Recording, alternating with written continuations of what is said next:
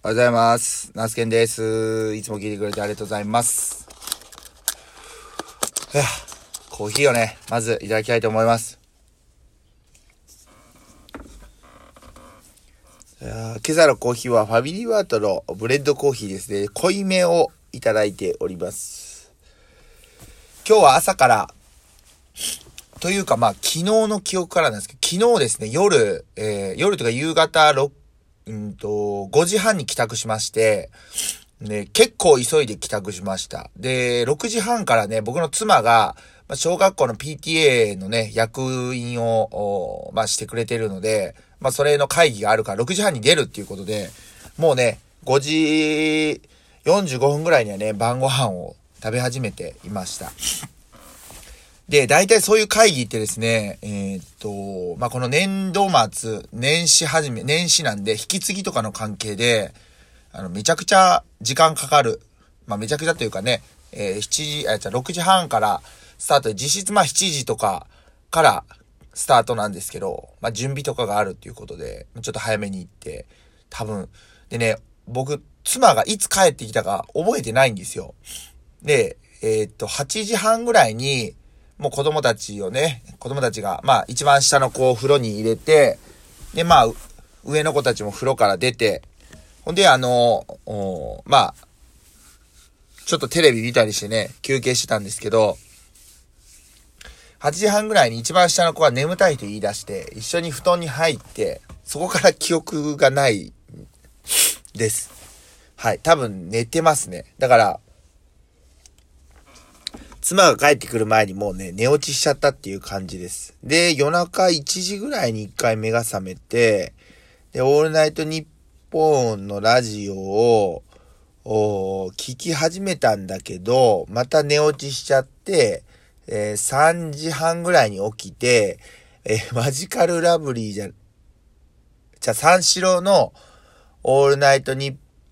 ポンゼロを聞き始めて、で、気づいたら、徳光さんの番組になってたっていう感じですね。だからまあ5時、5時半ぐらいでしょうかね。はい。そんな寝方です、僕。で、まあ朝、まあ畑の作業をね、少しして、今、ちょっと朝のコーヒーを飲みながらね、休憩しておるとこです。まあ、いつ、あの、今日もね、かなり気温が高くなるっていう予報だったんで、いつもその、あの、コーヒーを買いに、まだ朝はちょっとやっぱりホットコーヒーの方がいいかなと思うんですけど、今日僕自分の水筒に入れてきたのは、あの、アイスコーヒーです。はい。で、まあ、あの、いつものね、ファミマの、あの、店員の、方に、どうですかと。アイスコーヒーめっちゃ売れるんじゃないですかって言ったら、あそうですね。って言って、もうあの、来る方来る方が買われてきますねっていうことをね、おっしゃってました。うん。まあやっぱり、まあ、真夏、なんか、真夏だと、なんかアイスコーヒーを、僕水分取りたいと思うわけですよ。けど水分を取りたいと思って、アイスコーヒーを飲む人ってどれぐらいいるのかわかんないですけど、僕は水分取りたいと思えばやっぱり水とかまあお茶を飲むわけですよ。ああの、コーヒー、アイスコーヒーは水分取るっていうよりは休憩したい。けど、夏場は、その、水分やっぱ取りたい率が勝るんで、まあアイスコーヒーももちろん飲むんですけど、今の方がアイスコーヒーって売れるんちゃうかなと思うわけですよ。今の季節、この、この、朝は寒いけど、ひんやりするけど、日中めちゃくちゃ暑くなると、うわ、暑いなでもそのグビグビね、水分を取る季節でもないじゃないですか。なので、あちょっとこう休憩があったらアイスコーヒー飲もうよみたいな感じで、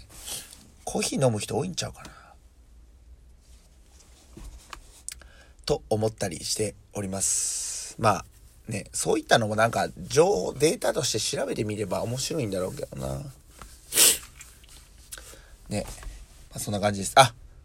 で、昨日ね、無事にというか、あの、ひまわりの種まき終わりました。はい、ありがとうございました。えー今年もですね、とりあえず種まきが完了して、あとは、この、週明け、月火曇りで水曜日、水木とか雨マークだったんですけど、まあ雨が降るまでわかんないですけどね。えー今年は本当に桜も残ってて風の強い日が少ないので、うん。なんかより例年になく春を長く感じれている一年だなというふうに思います。桜の咲く頃にひまわりの種まきをするとは思ってなかったですね。まさか。うん。えー、季節の移り変わりというものは早いものです。これからでも、あのー、なんだったっけな。そうやって桜が咲く頃にひまわりの種をまくっていう自分の中での、こう一つの、なんていうんですかね、えー、暦というか、あの、数字じゃない、うん、季節の感じ方っていうのができるなというふうに思ってます。はい。ね。なので、うん。まあ、とりあえず、しっかりまた雨もらって、水分もらって、えー、芽が出てくるまでちょっと不安ではありますけども、無事ね、芽を出してくれることを祈りつつ毎日畑に来て観察してあげたいなというふうに思います。はい。え今日は、ね、えー、この後少し、まあ、朝飯食って、えー、さつまいものうね立て、えー、作業を、進めていきたいなというふうに思います。そこまでやったら今日は帰ろうかなと思ったりしてます。うん。ね。まあ、もしどこかに出かけれそうだったら出かけるっていうのも一つだし。で、明日は、作業をちょっと、まあお休みして、公園とかに行こうかな。なんかどこか行きたいんだけどな。それこそね、その、あの、愛知県の一宮にできた、あの、古着屋さん、スリーピースというね、古着屋さんに一回行ってみたいなというふうに、えー、思ってるんですけども、まあね。あ、なんなんすかね、その、ぶっちゃけ、あの、お店の人がインスタとかの投稿で、そのね、スリーピースさんの投稿で、えー、要は駐車場40台ぐらい止めれるけど、一般開放する土日祝日は、すごいこう、えー、駐車場がすぐ満車になるんで、公共交通機関で来てくださいみたいな書いてあるんですけど、公共交通機関で来る人っているの？古着屋さんにと思うわけですよ。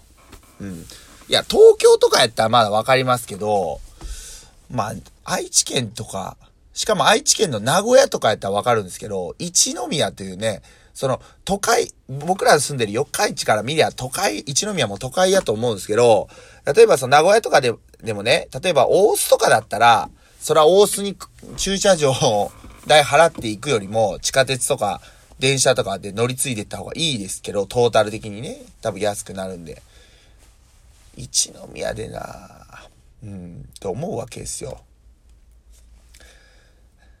ね、なんか、まあまあ一応ガイダンスとしてね、一応案内としてそういうスタンスをして呼びかけてますっていう感じが必要なのかなとも思うんですけども。よくわかんねえや。そういえばあれなんですよ。うちの、あの、このハウスっていうか畑のすぐ近く、そのファムタウンっていうね、住宅地ができてるんですけど、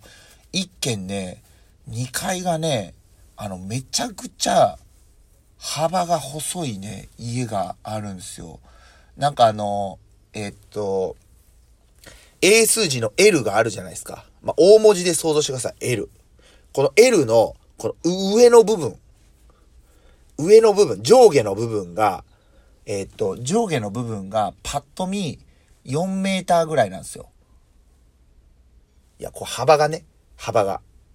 いや、これメーター数言ってもわかんにくいな。なんかね、えー、あの、横から見たらね、トイレのね、便座みたいな感じのイメージですね。あ、あのイメージだ。トイレの、トイレのタンクの、トイレの、洋式のトイレを横から見たときに、えー、っと、横から見たときに、タンクの幅と、この便座の部分って、割合的に長さが1対1.5ぐらいじゃないですか。ああいうね、家がね、1軒あって、あれって2階部分部屋ってめっちゃ狭い。どうなってるんだろうなと思うわけですよ。うん。あの、なんかね、うん、そういうのが気になったりします。ね。まあまあまあ、もう、もう話すことがなくなったんで、この辺りで終わっとかんと、どうでもない真埋めトークになっちゃうんでね、この辺りで今日は終わりたいと思いますけども。皆さんお休みいかがお過ごしでしょうか ?4 月の9日の土曜日7時前ですけども、えー、お休みの方が多いのかな？あの、土日ね、天気がいいので、あの、どこかに、えー、フラット散歩なんかにね、出かけてみてはいかがでしょうか。僕としてはなんかこういう日は、あの、今思い、思い出した感じでいくと、あの、三重県の桑名市に、えー、ある休暇公園っていうのがあるんですよ。はい。あの、柿安さんっていうね、あのー、お店の、お店があったりして、そこでお弁当を買って、休暇公園でなんか食べるっていうのも全然ありだと思うし、そこすぐね、あの、えっ、ー、と、あれ、木曽川なんのかな？ちょ、わかんないですけど、川、まあ、あの、海沿いなんですよね。うん。海沿いなんで、すごいね、あのー、散歩するにはもちろんもってこいですし、えー、ちょっと、ちょっと、ちょっと歩くんですけど、六花園っていうね、あのー、もろ、もろと財閥だったちょっとよく記憶あれなんですけども、要はそういう、えっ、と、文化的に、え価値のある建物も近くにあったりして、非常にまあ散歩するには、もってこいなんじゃないのかなっていうふうに思います。えー、1号線から、あ比較的すぐ、行ける、1号線沿いからね、すぐ行けるところにもあるんで、非常に、あの、こういう日は、まあ、桜もかなり散ってはいると思うんですけど、まあ、散歩して、お弁当食べて、で、まあ、また散歩してっていうね、なんかこう、時間を、より濃く過ごせる